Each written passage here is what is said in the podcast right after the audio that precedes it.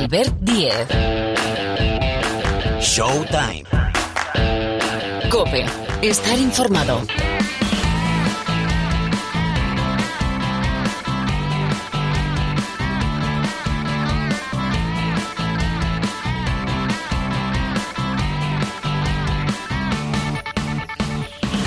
Hola, ¿qué tal? ¿Cómo estáis? Bienvenidos, bienvenidas una semana más aquí a Showtime, al rincón del baloncesto de la cadena Cope. Bueno, por delante tenemos, hay que hablar de la eliminación de España, de la selección española femenina en los cuartos del Campeonato de Europa a manos de Serbia. Tomamos el camino malo después de un inicio irregular superando a Montenegro para recuperar sensaciones en octavos, pero al final una de las grandes selecciones del continente, Serbia, ha podido con la selección española. Enseguida, eh, con Pilar Casado, que ha estado presente en ese campeonato de Europa, analizamos lo que han hecho las nuestras y lo que tienen por delante, porque hay que coger eh, plaza para el preolímpico y a ver si recuperamos.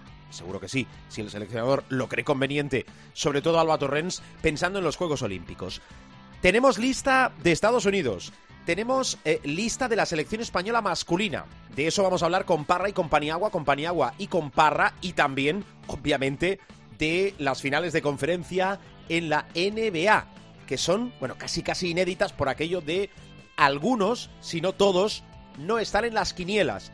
Milwaukee acabando de desbancar de la lucha por el anillo a Brooklyn. Ah, y hay que hablar también del draft. Va a escoger Detroit y qué va a pasar con Garuba. Bueno, todo eso sobre la mesa. Eh, tenemos una hora más o menos de baloncesto con Sergio López en la sala de máquinas y el saludo de Albert Díez al micrófono.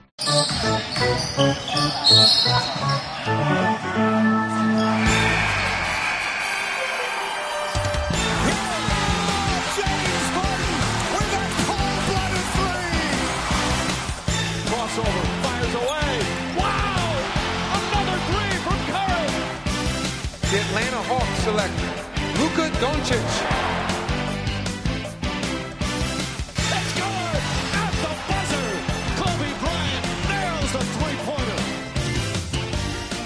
Claro que vamos a hablar de los playoffs de la NBA, pero antes unas cuantas cosas más, ¿eh? Eh, sobre todo eh, relacionadas con materia olímpica. Profesor Miguel Ángel Paniagua, ¿qué tal? ¿Cómo estás? Muy buenas.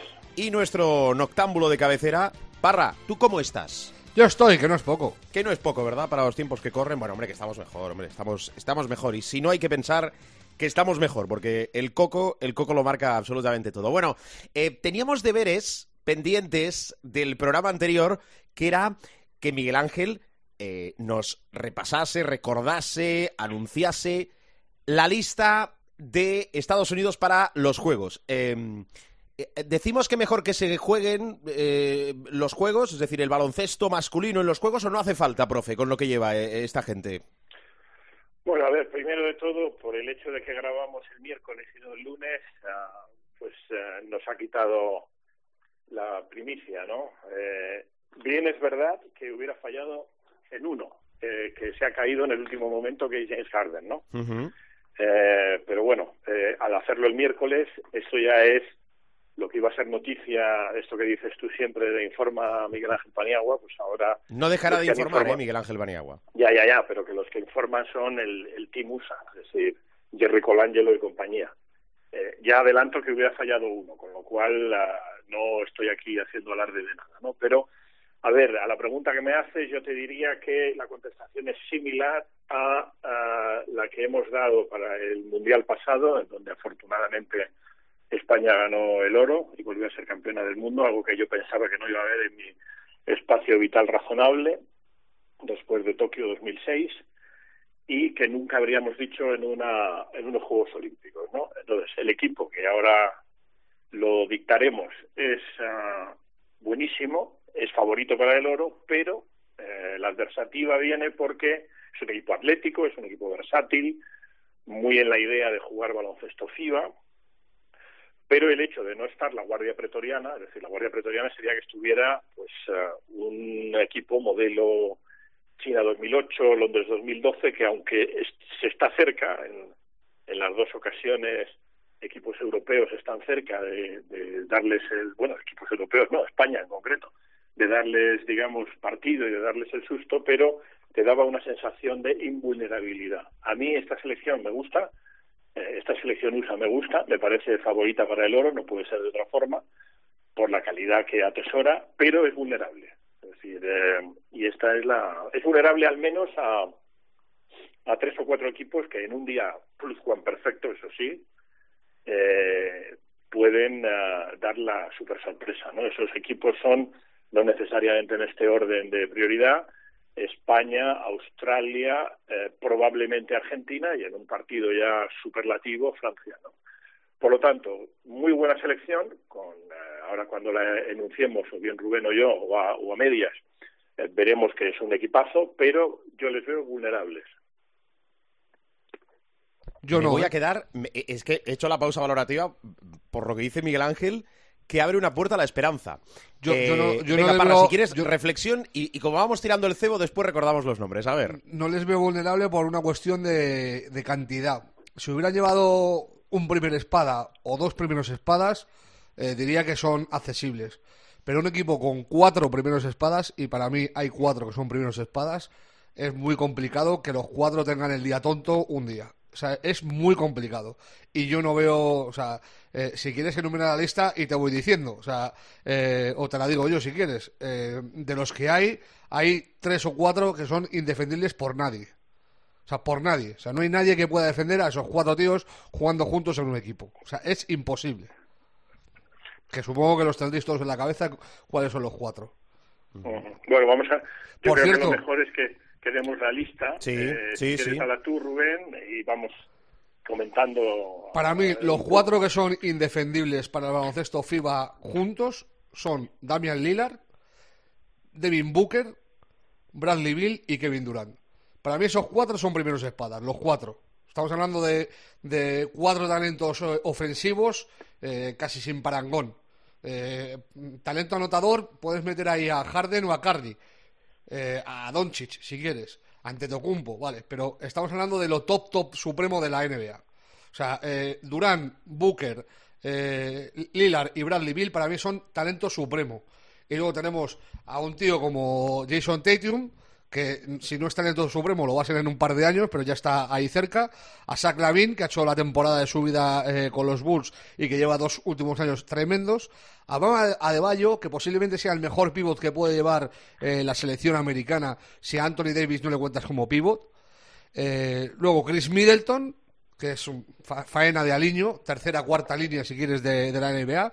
Draymond Green, que es primera línea defensiva, que también hay versatilidad ahí eh, por parte de, del equipo. Ru Holiday, que es cerebro y más defensa. Y Jeremy Grant, que es el que ha entrado por Harden, que es eh, también físico. Es, posiblemente el jugador más flojo. Y luego está eh, Christian Lender 2.0, Kevin Love. Que a mí, que alguien me explique cómo es posible que este hombre esté en esta lista. Salvo porque él ha dicho, oye, pues estoy en los 53 preseleccionados, yo voy, yo voy, yo voy, yo voy, yo voy. Ha estado llamando a Golangelo tres meses diciéndole, yo voy, yo voy, yo voy, yo voy, yo voy. Hombre, esto, sí que, "Venga, Parra, esto sí que es faena de aliño desde hace tiempo. Yo voy, yo voy, yo voy, yo voy, claro. Vamos a meter a un blanco para equilibrar esto. Porque es- para mí es eso, o sea, es el Christian Lender del siglo, del siglo XXI. O sea, que Kevin Love esté en esta selección USA con los últimos tres años, que lo único que ha hecho ha sido robar, o sea, se ha llevado 80, y- 84, no, 87 kilos en los últimos tres años eh, por jugar eh, una temporada sumando las tres y, y, eh, con un rendimiento lamentable. Lo de este año, bueno, dejó una de las imágenes de, de la liga eh, pegándole un palmetazo a un balón y dándoselo a un rival en un saque de fondo, que me pareció vergonzoso. Eh, a mí la, la inclusión de Kevin Love me deja loco. El resto, a mí me parece una selección muy inaccesible. No, no es el nivel, eh, en eso estoy de acuerdo con el profe, no es el nivel Londres y, y Beijing, eh, Pekín, porque eso era acto supremo con los Kobe's, los Lebrones, los Chris Paules, eran todos los mejores jugadores de la NBA en sus mejores años, los Wade and Company. No, no es ese nivel, por lo que te digo, porque te faltan los Curry, LeBron, Anthony Davis, puedes meter a, a varios jugadores top que, que no han ido, el propio Harden que se ha borrado al final por, por la lesión en, en el cuádriceps, pero a mí me parece una selección muy suprema y muy inaccesible. O sea, yo, yo lo de que. Sea, a ver, si, si Kevin Durant se lesiona, eh, Devin Booker le sacan tres mulas del juicio, eh, Lillard eh, se rompe la rodilla y al romperse la rodilla se cae encima de Bradley Bill, pues entonces a lo mejor alguien tiene posibilidades. Pero yo con esos cuatro tíos en una misma selección, a mí se me antoja muy complicado que aquí les pueda meter mano. Bueno, como Parra está desatado, eh, en todo caso, digo por lo de Kevin Love y por todo lo que has dicho, eh, si hay algún culpable será de quien le paga. ¿Tendrá culpa el pobre Kevin Love de cobrar y de ganarse el dinero que, haya pactado? Yo lo continúo viendo muy complicado. Yo no sé, profe, es- esa puerta a la esperanza a lo mejor puede ser más por esas desconexiones que puede tener un equipo que se puede creer superior, como el Team eh, USA, que no es que incluso tú has metido a España, que ahora os voy a preguntar por la lista, esa prelista que ha dado eh, Sergio Escariolo. A mí me parece un equipo muy compacto el que lleva a Estados Unidos a Sí, hombre, Juegos, ¿eh? sí, eso he empezado por decir que es un equipo compacto, atlético y versátil. Esas son la- las tres cosas que, que tenía pendiente de, de deciros una vez que me preguntarais por esto, ¿no? Incluso lo tengo apuntado. He dicho que es el favorito para el oro, pero he dicho que la veo vulnerable en el sentido de que puede perder. O sea, séptima no va a quedar, como en el Mundial, eso está claro. O sea, a partir de ahí, esta premisa es escátedra, de las pocas veces que hablo escátedra. Esta selección séptima no queda. Ahora, que en el trayecto hacia el oro pueda tener algún traspié, puede ser, puede ser, o sea, la veo vulnerable en el sentido, ¿qué, qué me mueve a ello? Pues primero que no está toda la guardia pretoriana, por supuesto, los jugadores que ha dicho Rubén, eh, yo también añadiría Tatum, que en baloncesto FIBA ha demostrado que es un bestia.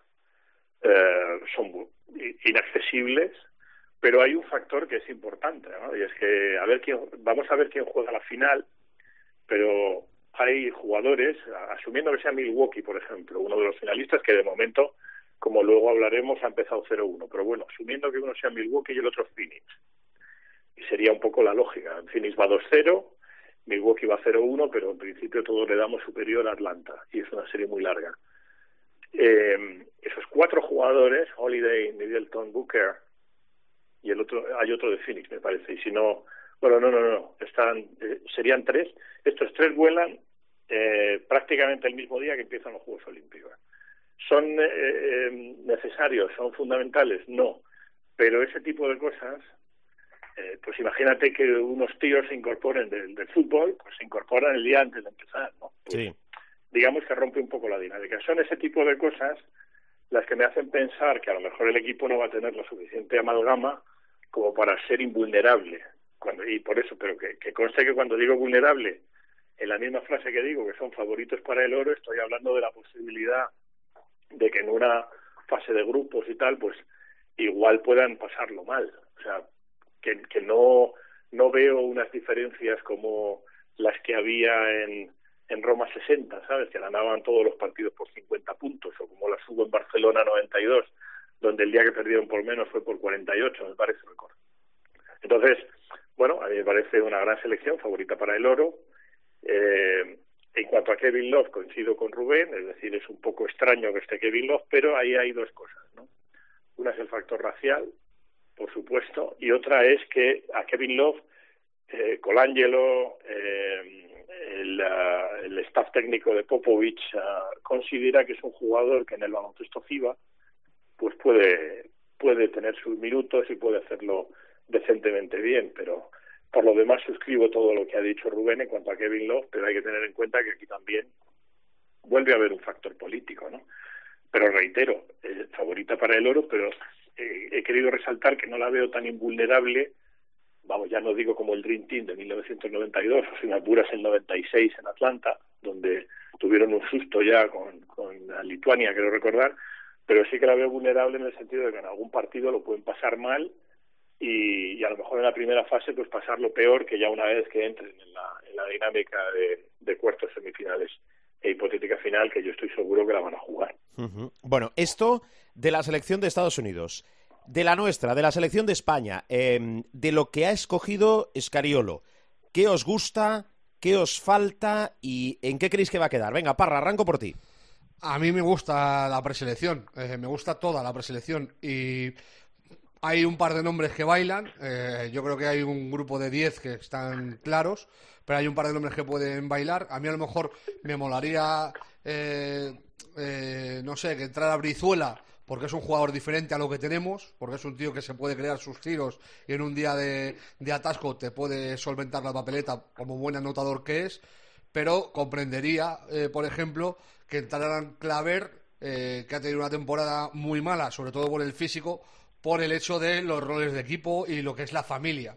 O sea, la familia, entendida la familia, que es como se denomina a los jugadores de la selección española. La familia, o sea, ADN familia, Claver es 100% ADN familia. No ha tenido su mejor año, físicamente no ha estado bien, pero yo, si le incluye a Escariolo en la lista de, de 12, no me parece ni tan mal. Sí me parecería interesante que entrara Garuba, porque me parece una opción muy buena, ya no solo para el juego interior, sino para defender treses grandes que los va a ver en el campeonato. Eh, pasarle, él no es habitual, él juega de 4 o de 5 en el Madrid, pero yo creo que es un tío que con la altura que tiene y la movilidad lateral y el físico que, maneja, eh, se puede adaptar al 3 perfectamente. Y en la NBA, yo creo que mm, cuando se vaya para allá, alguna vez le tocará jugar de 3 y defender a, a tres rivales, y, y por ahí eh, puede ser la inclusión eh, más llamativa. El resto. Eh, haga lo que haga con la lista. Si mete a, a Valde me parecerá bien. Si mete a Brines me parecerá bien. Eh, si mete a Claver me, parecerá bien. Y el resto es que es un poco ABC. O sea, yo. Eh, eh, había gente en Twitter que decía, claro, pero es que con la temporada que ha hecho Rudy, la temporada que ha hecho Jul, eh, estoy con lo mismo que Claver. No, a lo mejor no han tenido sus temporadas más brillantes. Pero yo para competir, para irme a la guerra, me los llevo siempre. O sea, yo a, tíos como Rodolfo o, como Sergi Jul, eh, aunque no hayan tenido su mejor temporada, para esto, para esto, o sea, para jugarse un europeo, un mundial o unos juegos, son tíos que llevan toda la vida haciéndolo y que siempre eh, han, han, respondido. Eh, entonces, eh, de la preselección de, de 18, eh, me, me, parece, me parece muy buena y, y ya te digo, es que estuve haciendo la prueba y aunque coja los 12 que peor me parecen de la lista, no, no estaría desconforme. Mm, eh, profe, eh, a, a, pesar de que todavía tiene que escoger eh, Escariolo a esos 12 con los que va a afrontar los juegos, eh, esta preselección y la selección que va a quedar, ¿a qué puede aspirar en los juegos? A, a pelear por las medallas, claramente. Uh -huh. bueno, yo creo que eh, los hermanos, los, las dos parejas de hermanos van a estar, por lo tanto, ahí ya tenemos cuatro fijos, los bases están cantados, Chacho y Ricky Rubio, ya tenemos seis, Rudy y Yul, por supuesto, en la línea de lo que ha dicho Rubén además, y en eso Escariolo lo tiene muy claro, Garbajosa también, el grupo es el grupo, eh, creo que ya van diez, eh, Garuba, y luego ahí la cuestión será, para mí, esto eh, hablo a un 80% de lo que sé directamente y a un 20% de especulación, ¿no? Pero hay más de conocimiento que de especulación. Y ahí ya será, si quiere, un rol de un jugador versátil que sea más 2-3 o un jugador versátil que sea más 3-2. El 2-3 sería, ah, bueno, Abrines también, claro. Eh, a es que llevabas 8, profe, llevabas 8. Bueno, pues a, eh, suma Abrines, suma Claver y luego a Valde y López Arostegui como opción de, eh, bien si quiere inclinarse por un 2-3 o por un 3-2, que sería más bien López Arrostegui, y por supuesto también está la Garuba, con lo cual ahí salen 12 y es un equipo in, incontestable desde el punto de vista de que siempre, como dice Rubén, en Twitter siempre puede haber un tío, hubo un tío que dijo que el mejor jugador europeo de todos los tiempos era Andrea Bargnani, no sé si lo recordáis, ¿no? Que le, le recomendé que cambiara la, la medicación, la medicación. de las mañanas. Sí, sí. Pero y siempre, siempre hay gente que puede discutir y que puede decir que llevaría de, de base pues al base de, de la Salle Buenanova, ¿no? De Barcelona, pero es que yo creo que la selección es indiscutible, o sea, eh, lo que pivota alrededor, pues jugadores que yo llamo de rol, como pueden ser Oriola, Rivas, que le gusta mucho a, Sergio, a, a Locen, que es un buen jugador, pero ya no es que no tengamos mucho más, es que lo que tenemos es muy bueno y eh, jugar con, o sea, hacer experimentos pues con gaseosa para ir a competir y creo que esta selección está en condiciones de competir por las medallas, quizá el oro excluido, ¿no? Porque el oro se lo asignamos a Estados Unidos, pero para competir por las medallas mm, no se puede llevar otra cosa. Lo que estamos hablando Rubén y yo y tú, Albert, son matices de si Avalde, de si Arostegui, pero el, el core, es decir, la columna vertebral está cantada. Muy bien, pues eh, voy a ir con los playoffs de la NBA, eh, con eh, esa lucha por el anillo, pero antes, la selección española, la femenina, que se queda fuera de la lucha por las medallas en el Campeonato de Europa. Y esto no deja de ser noticia. Y Parra quería decir algo. Sí, no, básicamente, que es eh, la primera vez que nos quedamos sin medalla desde el 2013. O sea, llevamos siete campeonatos seguidos eh, pillando medallas. Por el camino han caído eh, tres oros europeos, eh, una plata olímpica, otra mundial. Eh, son, ya te digo, siete, siete años sin bajarnos de cajón y alguna vez tenía que venir el error. Perdimos el error, yo creo que no fue tanto perder contra Serbia, que eso es normal. O sea, Serbia es junto a España y Francia las tres superpotencias del baloncesto femenino europeo. Son las que se han repartido eh, oros y platas en los últimos eh, 10 años, pues al 95%. Eh, y perder contra ellas, pues puede estar dentro de, la lógica. Más allá de que eh, a mí el arbitraje me pareció nefasto, eh, porque les permitieron mucho contacto a ellas y a, nosotros muy poco. Pero bueno, sin entrar en eso, yo creo que el error estuvo en el primer día. Si hubiéramos ganado a Bielorrusia y hubiéramos ido por su parte del cuadro, nos tendríamos que haber enfrentado con, con Suecia en, en el partido de cuartos y estaríamos en semifinales, que ahí nos esperaría Francia y sería eh, arena de otro costal. Tendríamos que pelear con las francesas, pero ya sería por medallas. O sea, ya en semifinales y asegurando que o luchas por el oro o luchas por el bronce. Eh, el error yo creo que fue eso, el primer día, y nos pesó mucho, muchísimo, eh, la situación que atravesó la selección, la baja de, de Alba Torrens eh, y de Tamara Malde, y sobre todo eh, el hecho psicológico de cómo tuvieron que estar ellas después, o sea, ellas me refiero a todo el equipo, bueno, a, a ellas y ellos, el, el cuerpo técnico, Mondelo también, eh, cómo tuvieron que sufrir esos días eh, posteriores a- al positivo de, de Alba y de, y de Tamara. Eh, y yo creo que eso el primer día sí lo notamos. Luego el segundo y el tercero jugamos muy bien, ganamos con mucha solvencia. eh, y en el, en el, en el partido de, de octavos eh, también lo hicimos bien eh, y el, el problema es ese que, que el día de, de Serbia pues eh, no, no salió como, como debía Eh, ahora hay que seguir peleando para acabar entre las seis primeras Eh, tenemos un rival muy duro que es la selección rusa que por cierto ha dejado uno de los partidos de- del europeo el, el Bélgica-Rusia el que le guste el baloncesto femenino que se lo ponga porque es una batalla entre Emma Meseman y, y María Badeva para flipar. Acaba una con 40 de valoración, la belga, que se lleva el gato al agua, y la rusa acaba con 35 de valoración. Un partidazo de las dos eh, tremendo. Eh, y el campeonato queda, eh, para mi gusto, muy a favor de, de Francia, que va por el lado fácil del cuadro y lo va a tener muy sencillo, aparte de tiene una selección que es un pepino, como, como casi siempre. Y a ver quién gana eh, en, el otro lado entre las belgas y las serbias para, para meterse en la gran final. A mí me, ha gustado el torneo, ¿eh? la única, eh, aparte de lo del- de, la pena que, nos da que no se han podido clasificar eh, las nuestras eh, y la llamativa eliminación de, de Italia, que fue muy sorprendente. Eh, sí quiero valorar lo positivo que deja este europeo y es que las jóvenes han venido para quedarse. Más allá de aciertos o desaciertos, a mí el arrojo que ha mostrado María Conde, por ejemplo, me parece muy reseñable y esa es una chica que va a ser eh, clave en la selección en, años venideros. Eh, la llegada de, de Raquel Carrera también es un, eh, una brisa de, aire fresco para el juego interior español y también está, me ha gustado mucho eh, Maite Cazorla. Eh, y por supuesto, eh, el paso adelante también dentro de la veteranía que ya atesora de Cristina Oviña, que se ha mostrado, pues yo diría que después de, de Bandú como la mejor jugadora de la selección española en este torneo. Bueno, profe, ibas a añadir algo. No, eh, eh, ratificar lo que ha dicho Rubén, que a mí me da la impresión de que de, de no haber existido ese factor distorsionador de, del tema del COVID y tal, eh, España podría haberlo hecho mejor, pero no se le puede poner ningún pero de nuevo a un grupo, a una familia que nos ha dado en el baloncesto femenino tantísima satisfacción y, y luego también coincidir en que el Bélgica-Rusia, que he tenido ocasión de verlo, me parece una pasada de partido y que la Mesman y la Badeva se dan ahí una exhibición uh, bestial y que bueno que el baloncesto femenino sigue en ascenso y repito a la selección española ni un solo pero porque ha tenido múltiples vicisitudes ajenas a lo que es el propio básquet y luego ya pues hombre si te enfrentas con Serbia tienes eh, la opción de caer porque Serbia es una gran potencia.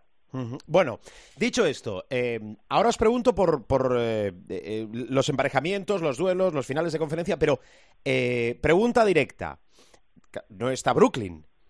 ¿Quién va a ganar el anillo de la NBA? Parra. Uf, ¿Te puedo contestar con otra pregunta?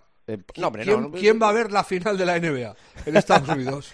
Pero- es un drama, ¿eh? Lo digo en serio. o sea, para- Pero para una mí- cosa, no, no, no, no.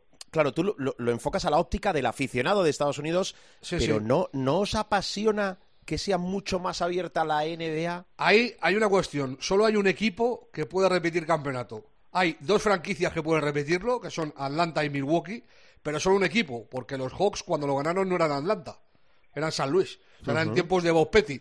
O sea, ni siquiera estaba en Atlanta. O sea, no es el mismo equipo. Es la misma franquicia, pero no es el mismo equipo. El único equipo que puede repetir de todos los cuatro que están ahí son los Bucks, que lo ganaron cuando jugaban eh, Oscar Robertson y, y Karim Abdul-Jabbar, antes de ser Karim Abdul-Jabbar, cuando era Lew Walsindor, eh, en, el 70. Eh, son los únicos, los únicos equipos que pueden repetir. Los Clippers no se han visto unos iguales en su vida. Ahí está el profe para atestiguarlo. Y, y los, y los Suns pues han jugado, si yo mal no recuerdo, dos finales. La de una que jugaron con los Celtics en los 70, que tuvo un partido con tres. Al final eh, se terminaron llegando a la final los de Havlicek. Y, y luego la de Barclay, yo creo, contra, contra los Bulls. Eh, yo creo que no han jugado más, más finales los Suns. Y llevan sin, sin visitar eh, la última ronda, pues, pues eso, desde, desde el 90 y pico. Eh, a mí es el equipo que más me gusta. ¿eh? De los cuatro que hay, eh, Phoenix es el equipo que más me gusta. Y cuando vuelva Chris Paul del protocolo COVID, van 2-0 ganando los Clippers. Para el tercero yo creo que Chris Paul va, va a poder estar. Eh, y si no, para el cuarto, a mí me parecen muy favoritos. Eh, sobre todo si la baja de, de Kawhi se alarga. Y luego, una cosa más, y ya dejo al profe que diga lo que quiera. Cuantos más partidos veo de Milwaukee, peor equipo me parece.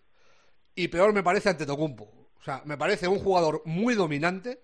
O sea, en cuanto a dominancia es top de la liga, pero en cuanto a concepción baloncestística del juego no está ni de los 20 primeros. O sea, tiene unas carencias eh, que me parecen increíbles para un jugador que ya ha ganado dos MVPs y que tiene una, una talla y una dimensión eh, eh, estratosférica, que viene dada por el físico que tiene. Pero de verdad, eh, yo, viendo partidos de Milwaukee, a mí me parece mejor jugador de baloncesto Middleton con sus carencias y no, no ha hecho precisamente esta noche un buen partido, ha hecho un partido lamentable, pero baloncestísticamente hablando, Middleton y Ruth Holiday me parecen mejores jugadores que Antetokounmpo. Eh, es, es la reflexión que me queda, cuanto más le veo jugar, a- a- yo creo que la- el emparejamiento con los Nets eh, eh, están en el espejo de Kevin Durant le ha hecho muchísimo daño a Griego, porque es que Durant es la excelencia y, a su lado, pues eso, eh, sí, le has eliminado, pero tú le has eliminado con todo tu equipo y Durant ha jugado solo.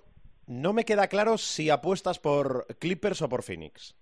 No, no, por, por, por Phoenix. Por Phoenix, vale, pues apunto. Por, por Phoenix, eh, incluso para el anillo. O sea, No, a no, mí me parece claro, el equipo es que más por, redondo. por ahí va mi pregunta inicial. Phoenix, me, me rollo un poco. No, hombre, no, tranquilo. Vale, Phoenix para Parra. Eh, profe, eh, de los cuatro, ¿quién se lleva el anillo? Francamente no lo sé. De haber hecho 1-1 Clippers, que estuvo a segundos de hacerlo, eh, Mm. te hubiera seguido diciendo Clippers. El 2-0 me suma en la misma decepción que ha sumado a toda la familia de los Clippers, porque ya remontar un 2-0 es complicado. Yo voy a seguir insistiendo con los Clippers porque creo en el milagro, pero lo veo muy, muy, muy difícil sin Kawhi, que no va a estar, y con Chris Paul retomando el mando en, en Phoenix. Con 1-1, la posibilidad de jugar dos partidos en Los Ángeles, te pones 3-1. Bueno, luego lo normal es que te hagan un 3-2 en Phoenix y vienes a jugarte el todo por el todo en Los Ángeles. Pero el 2-0, de la manera que se produjo, el espectáculo lamentable que dieron los jugadores de los Clippers protestando una canasta totalmente válida, porque es no saberse el reglamento. No Bueno, sé si piden goaltending de un pase. O sea, el goaltending, Claro, para que eh, la gente lo entienda, o sea, el goaltending es tocar la bola cuando un tiro va sobre eh, el cilindro Sobre el aro, eh, exacto. del aro, pero es que no es un tiro, es un pase. O sea, la regla Claro, de goaltending está. dice, o sea, la- el, enunciamiento de la regla de goaltending dice eh, interferir en un lanzamiento a canasta. Si tú sacas de, de banda, no puede ser un No, lanzamiento a canasta en, nunca en la vida.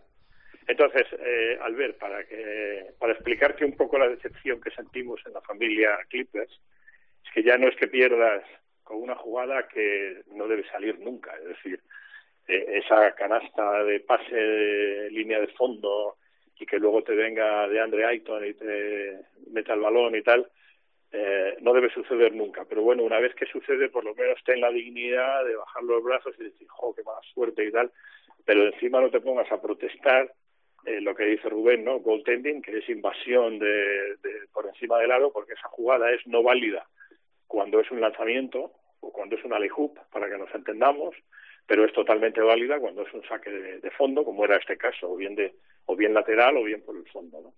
Entonces, uh, visto lo visto, no tengo claro ahora mismo uh, quién puede ser el campeón, porque hay un enorme vaivén. También te habría dicho que veía muy difícil que Milwaukee se diera algún partido ante Atlanta en Milwaukee, sin embargo ha cedido el primero.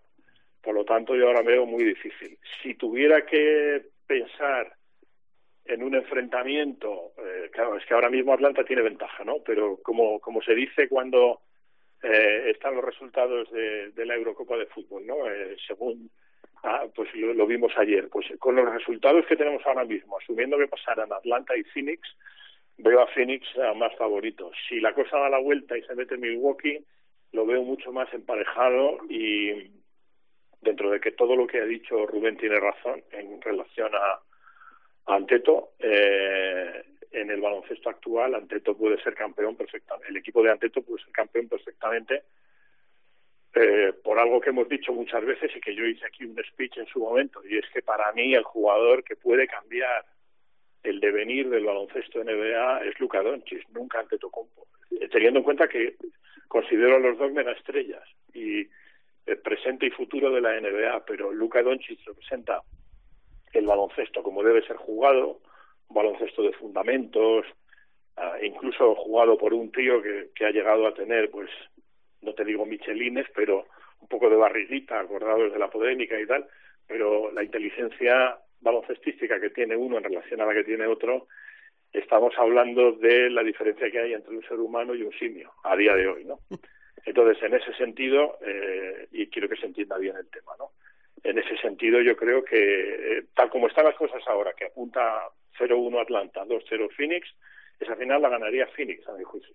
Si, si todo se da la vuelta y entonces es Milwaukee Phoenix, yo veo más opción a Milwaukee por cómo juega Phoenix y porque le hace más daño a Phoenix.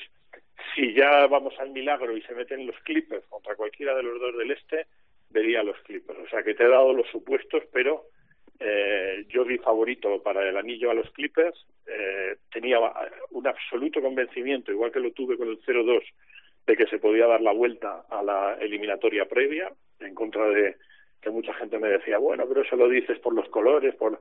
yo nunca me he dejado llevar por los colores, la prueba es que nunca he dado favoritos a los Clippers, salvo este año, y este era el año. Claro, luego tienes la desgracia de que se lesiona Kawhi y de que esa canasta de Andre Ayton no puede entrar nunca. Es decir, antes le arrancas el brazo, pero no puedes consentir que una canasta tan decisiva... Es que no tiene que llegar, profe. Si la cuestión es que Ayton no puede llegar a debajo, debajo que de canasta. se va a demostrar además decisiva para el devenir de la serie, porque es muy difícil.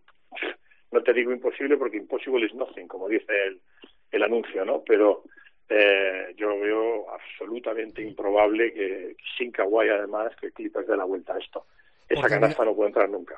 Por terminar con esto, eh, yo los Clippers se han levantado 2-2-0 en contra, o sea, en primera ronda y en segunda. En primera ronda a Dallas eh, y, y, en segunda a, quien, a, quien, a Utah, a los Jazz. A Utah. Eh, la tercera, es que lo hicieran la tercera vez me sorprendería muchísimo. Dicho lo cual, yo si Milwaukee le da la vuelta contra Atlanta, que no me parece descabellado, por la potencia de equipo que es, eh, yo a Milwaukee le veo muy capacitado para ganar el anillo, aunque a mí no me guste eh, cómo juega, a lo que juega, y que se base mucho en el poderío físico de Antetokounmpo sobre los demás. O sea, eh, yo Milwaukee si está en la final, sí le veo eh, capacitado para ganarla, pero a mí el equipo más redondo jugando el baloncesto, de los cuatro que hay, a mí me parece los Suns, sobre todo porque eh, la demostración que han hecho en los dos primeros partidos sin Chris Paul, o sea, es que me denota una madurez de un, equipo que está comandado por chavales, porque Booker no deja de ser un chaval, eh, Bridge eh, no estuvo muy bien otro día, pero no deja de ser un chaval también y está siendo importantísimo en, en estos playoffs, y Ayton, eh, de que yo quiero hacer un punto y aparte, antes de hablar del draft, Ayton se le está poniendo una cara de Olajuwon que flipas. Eh, y que se me entienda, no quiero decir que Ayton vaya a ser Hakim Olajuwon, que estamos hablando de un pivot eh, top 4 o top 5 de la historia. No, no, no, no, no quiero decir eso. Lo que quiero decir es que no es un indigno número uno del draft de Luka Doncic en el número 3, que es lo que Olajuwon fue en el draft de Michael Jordan. O sea, Olajuwon no es un indigno número uno en el draft en el que Jordan es elegido número 3. Claro, y... nunca lo ha sido. De no, hecho, no, pero... Rubén nunca lo ha sido. Es decir, nosotros siempre hemos hablado Eh, y ahí está la, la hemeroteca. Siempre hemos hablado de que... Sí, de que el error está en el 2. No, no tenía más remedio que elegir a DeAndre Ayton. Es decir, tú no eliges a DeAndre Ayton, aunque eliges a Doncic, y sí, está muy bien y tal, pero por lo que sea Doncic no sale bien, que era improbabilísimo, ¿no? Pero yo que sé, se lesiona y tal, y te están castigando eternamente. De esta forma tú eliges al héroe local, hay que recordar que DeAndre jugaba en la Universidad de Arizona, que aunque está en Tucson no deja de ser Arizona, eh, y, el problema está en el 2, que es do, donde realmente eh, está eh, el fallo garrafal de, desde el propietario y sobre todo Vlade que afortunadamente para los Sacramento Kings ya no está. Bueno, eh, así están los playoffs. A ver, eh, más cosas que, tenemos poco tiempo. Ahora, para poder hilar, eso que me gusta tanto a mí, dejaba sobre la mesa Parra el tema del draft. Parra, Detroit, van a escoger al número uno que apunta, excepto que tú no me corrijas, a eh, Cunningham, que es jugador de Oklahoma State. Eh, eso, y sobre todo me interesa mucho saber las prospecciones de Garuba, porque he llegado a, a leer y a escuchar que top 15, eso ya lo venimos comentando, pero desde Golden State a incluso Lakers. Yo he llegado a verle en el, en el top 11. O sea, la, la, posición más alta en la que he visto a Garuba en un, en un mock draft de estos, de una previsión de draft del año que viene, es en el número 11, que en el número 11 sería los Charlotte Hornets. Dicho esto, eh, los Warriors tienen el 7 y el 14. Eh, te voy a, voy a enumerar el, el, draft muy rápidamente, sobre todo lo, los primeros. Detroit el número 1, Houston se lleva el número 2, Cleveland se lleva el número 3, Toronto escala hasta el número 4, Orlando se lleva el quinto y el 8, Oklahoma se lleva el sexto y los Warriors el séptimo. Eh, eh, esos son los, los, puestos principales. Perdona, ¿Dónde? déjame que recuerde. O Oklahoma, si no me corregís, eh, tiene rondas de draft para, para, dar y regalar, ¿no? 184. Perfecto. Sí, no, 184 no, pero creo no. que eran 35. Tenía muchísimas. 35 en los próximos 4 o 5 años. No, no, es coña, ¿eh? 35 en los, últimos, en los próximos sí, sí, sí, 4 o 5 años creo que eran. Eh, que también le da, yo creo que eso de todas formas eh, lo, lo, usará más para, para hacer paquetes de, de traspasos. Uh -huh. eh, pero bueno, que, sí, tenerlas eh, las tiene. Eh, lo normal es que, como tú dices, que los Pistons eh, elijan a, Cunningham y, y, yo tengo curiosidad por ver si los Warriors hacen algún tipo de, de movimiento eh, para, para, escalar. Porque a mí Garúa sí me parece un jugador muy de, de la línea Warrior porque es una especie de Draymond Green con mejor mano. Eh, en cuanto a que es un tío que es muy físico y que puede evolucionar a ser defensor top de la liga y que aparte yo desde mi punto de vista creo que Garuba eh, tiene más no tiene la habilidad de pase que tiene Draymond Green evidentemente ni la visión de juego ni para organizar el juego como como Draymond Green pero sí me parece que tiene eh, mejor mano y que estando jugando con, con Draymond yo creo que podría crecer de manera eh, exponencial. Tampoco me extrañaría mucho eh, que la última de, de Popovich antes de, de, largarse, si es que se larga, eh, sea eh, decir, oye, con el 12 cogemos a Garuba. Si llega, si llega hasta el número 12. Mm, profe, eh, Garuba, claro, una cosa es dónde va a acabar Garuba y eh, esto lo hacemos muchas veces, por ejemplo lo hicimos con Doncic, ¿no? ¿Dónde eh, iría bien que acabe Garuba? En los Spurs, lo ha dicho Rubén, eh, ojalá caiga el 12 y caigan los Spurs, puede ser que caiga más abajo, ¿eh? porque esto del draft es uh, un arma que carga el diablo. Cada vez aparece un jugador nuevo que se pone por delante y tal. Y uh, en el aspecto de baloncesto internacional tiene un tío por delante que es Giddy, que es un australiano, que juega, si no me equivoco, Rubén en Adelaida, ¿no?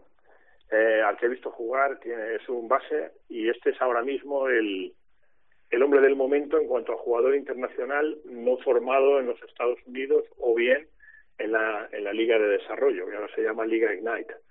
Um, Garuba está más o menos el segundo en cuanto a jugadores internacionales que no han pasado por el baloncesto USA ni a, ni a nivel universitario ni a nivel D-League y si cae al 12 sería perfecto porque eh, primero los Spurs están acostumbrados a, elegir este tipo de jugadores internacionales uh, se encontraría en una situación perfecta con un gran entrenador se quede o no Popovich o sea la fábrica de entrenadores de San Antonio eh, es, parece una panadería tú. O sea es de tal magnitud que el nuevo entrenador de Boston viene también de la rama de Popovich, o sea, y Neudoka, que luego... Sí, no, es el, el árbol, el árbol de Popovich es el árbol de la vida, profe. El árbol de la vida, sí, señor. Sí, sí, señor. o sea, es una cosa... Y luego yo creo que tendría gran eh, gran enseñanza por parte de los, del staff técnico de San Antonio, que es buenísimo, y la posibilidad de jugar minutos. No te digo muchos, pero sí de jugar minutos de calidad. Por lo tanto, igual que decíamos, el equipo ideal para que caiga Doncic en su momento era Dallas, porque Sacramento yo no me fiaba ni en la época de Divas, ni siquiera me fío ahora que ya no está, o que está de consejero áulico, más bien dicho. Eh, el equipo ideal para Usman Garuba a día de hoy sería posición 12 con los Spurs. No hay garantías de que, de que caiga hasta el 12, pero tampoco hay garantías de que caiga más debajo del 12.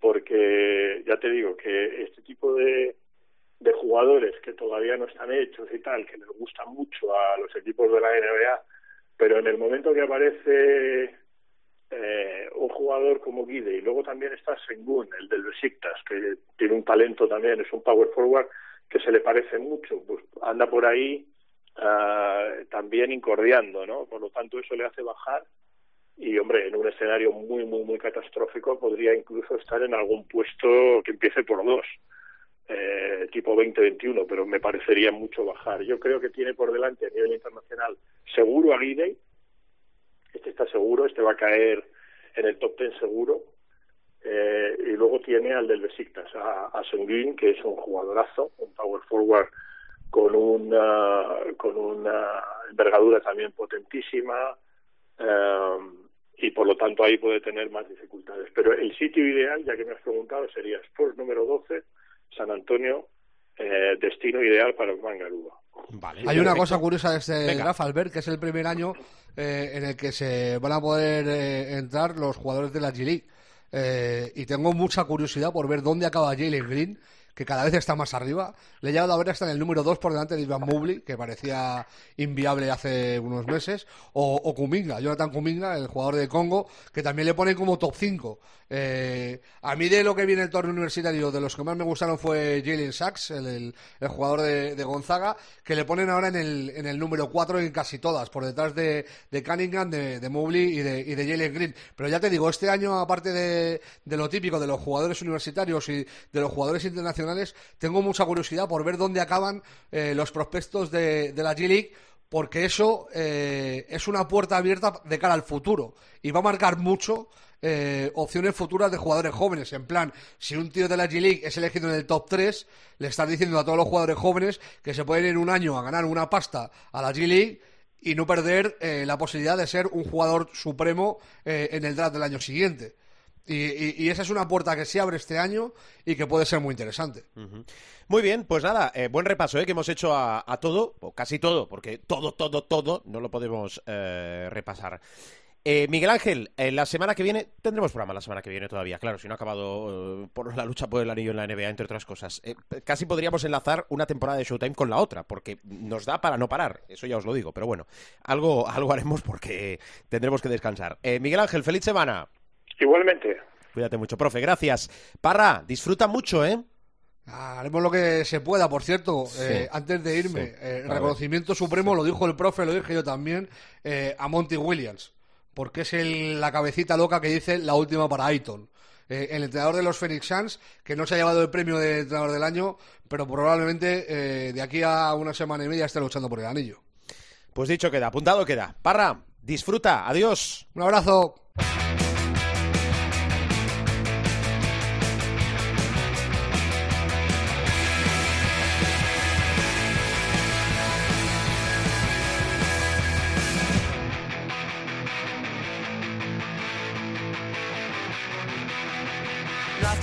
Seguimos, Showtime. Vamos con más cosas. Está por aquí Pilar Casado. Hola, Pilar, ¿qué tal? ¿Cómo vas? Pues muy bien, ¿y vosotros? Pues bien, hombre, no andamos mal.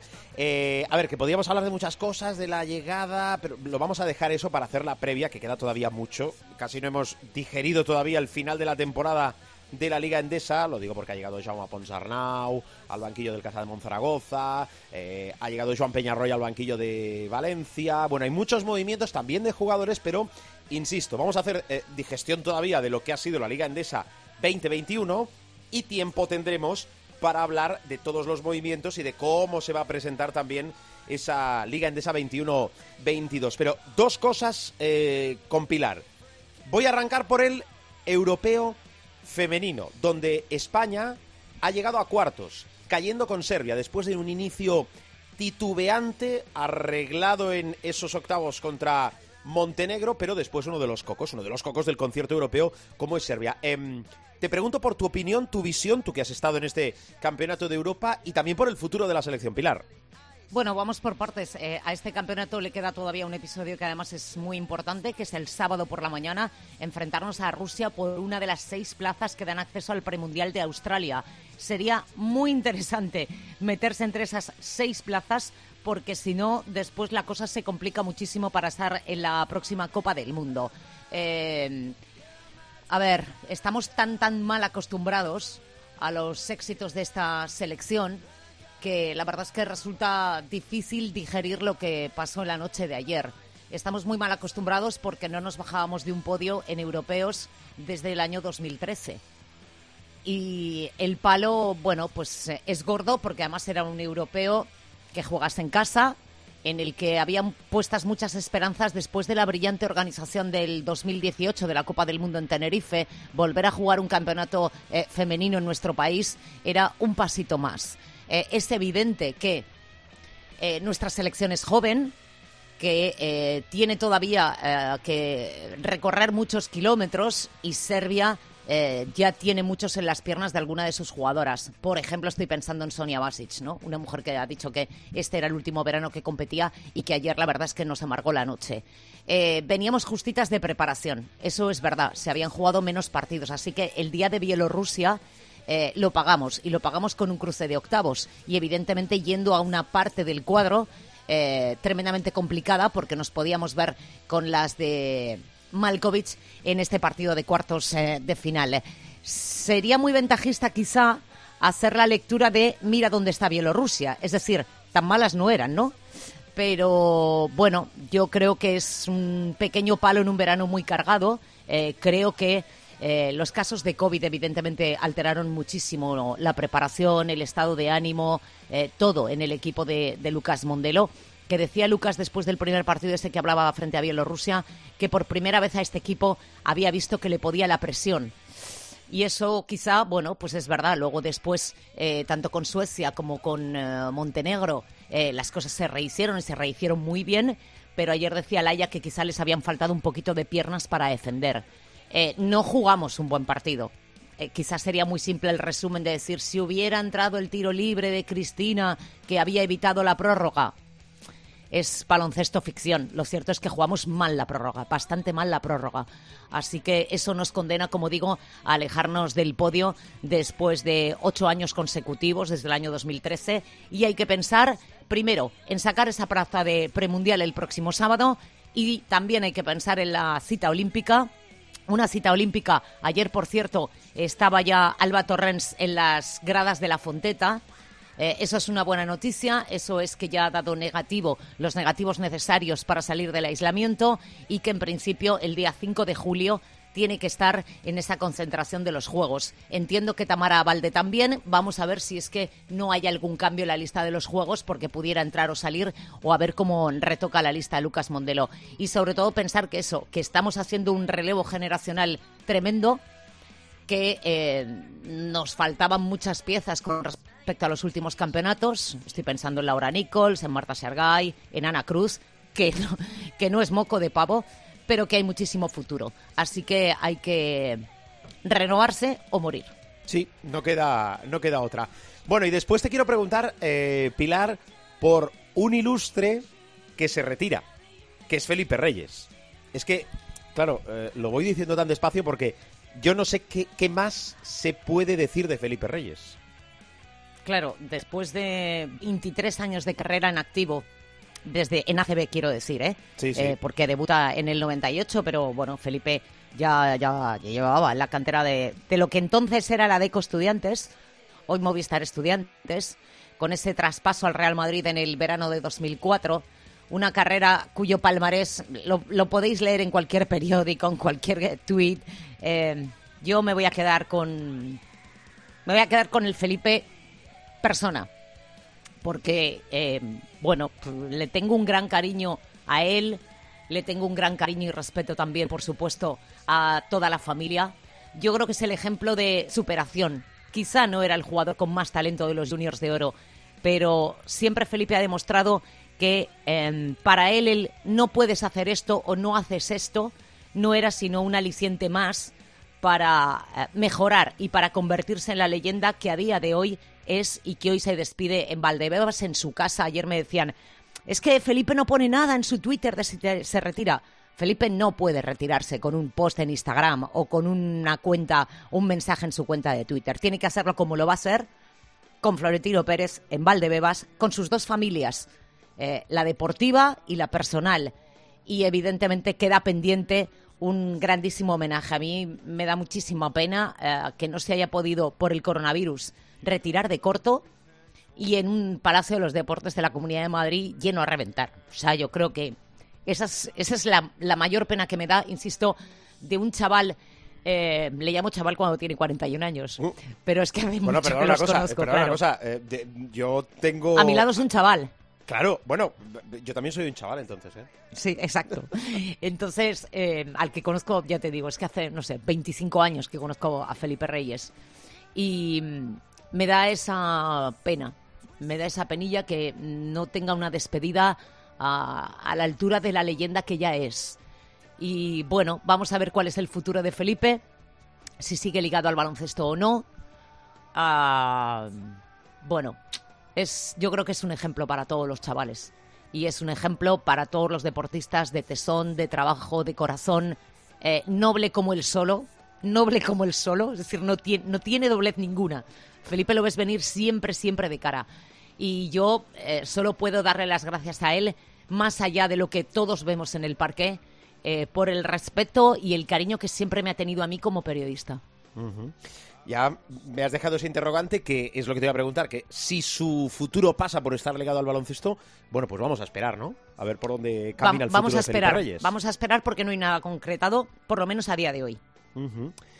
Muy bien, pues así está. Eh, siguiente estación, los Juegos Olímpicos. De eso ya hablaremos, tanto de nuestros chicos, con esa eh, lista de... No, la mía no, la mía no. La próxima parada eh, significa ah, el viernes empieza la concentración, Sí, el lunes es la presentación de la selección absoluta. Pues ya está. Pensando en los Juegos Olímpicos. En los Juegos Olímpicos con... eh, los Haciendo chicos pretemporada de y los Juegos. chicas, ¿eh? Exacto. Sí, sí, sí, exacto. Esto no para. Después, si quieres, ya puedes enlazar también con la pretemporada de la Liga Endesa y todo lo que quieras. Y así ya, ¿Y el buzón de las vacaciones dónde está? ya te lo daremos. Ya te diremos a la puerta que tienes que, que llamar. Oye, eh, ¿ya, ya, descan- ¿ya acabamos la temporada? No, sí. No, no, no, todavía no, Ah. porque eh, es que, claro. si ahora tengo que inventar con- algo. No, claro, es que, a ver, eh, en realidad queda. Es que quedar queda todo, porque si Yo creo que podrías poder- hacerte un programita a finales de julio. No, no, no, es que en realidad podríamos estar haciendo programa. Bueno, ¿qué nos podría quedar? Algunas semanas en agosto, pero volver rápidamente en septiembre. Yo creo que yo creo que deberías de hacer Ya. un poquito de programa de por la noche, un poquito Claro. de showtime, te haces un Sí, mediodía, un par de rueditas de prensa Sí, y así sí. vas cogiendo. eh, No, estoy, estoy. y los estoy- partidos, claro. No, estoy, est- estoy preparando una a partir del 23 de julio que te, te lo vas a pasar en grande, casado. Voy a contar contigo. No te olvides. ¿Sabes vale, mi número? vale. Cuídate lo tendré mucho. en cuenta. Habla con. Manuel Lama Jiménez. Vale, hala, el adiós. team leader. Adiós.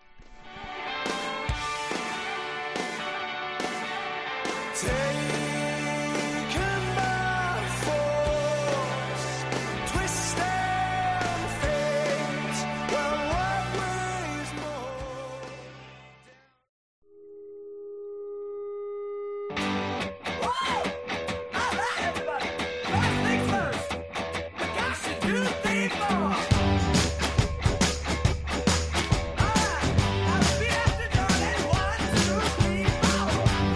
vamos, bajamos la persiana del capítulo de esta semana y como os recuerdo habitualmente, cuando cerramos programa, www.cope.es, www.cope.es para escuchar todos los sonidos, todos los capítulos de este vuestro programa de baloncesto, Showtime.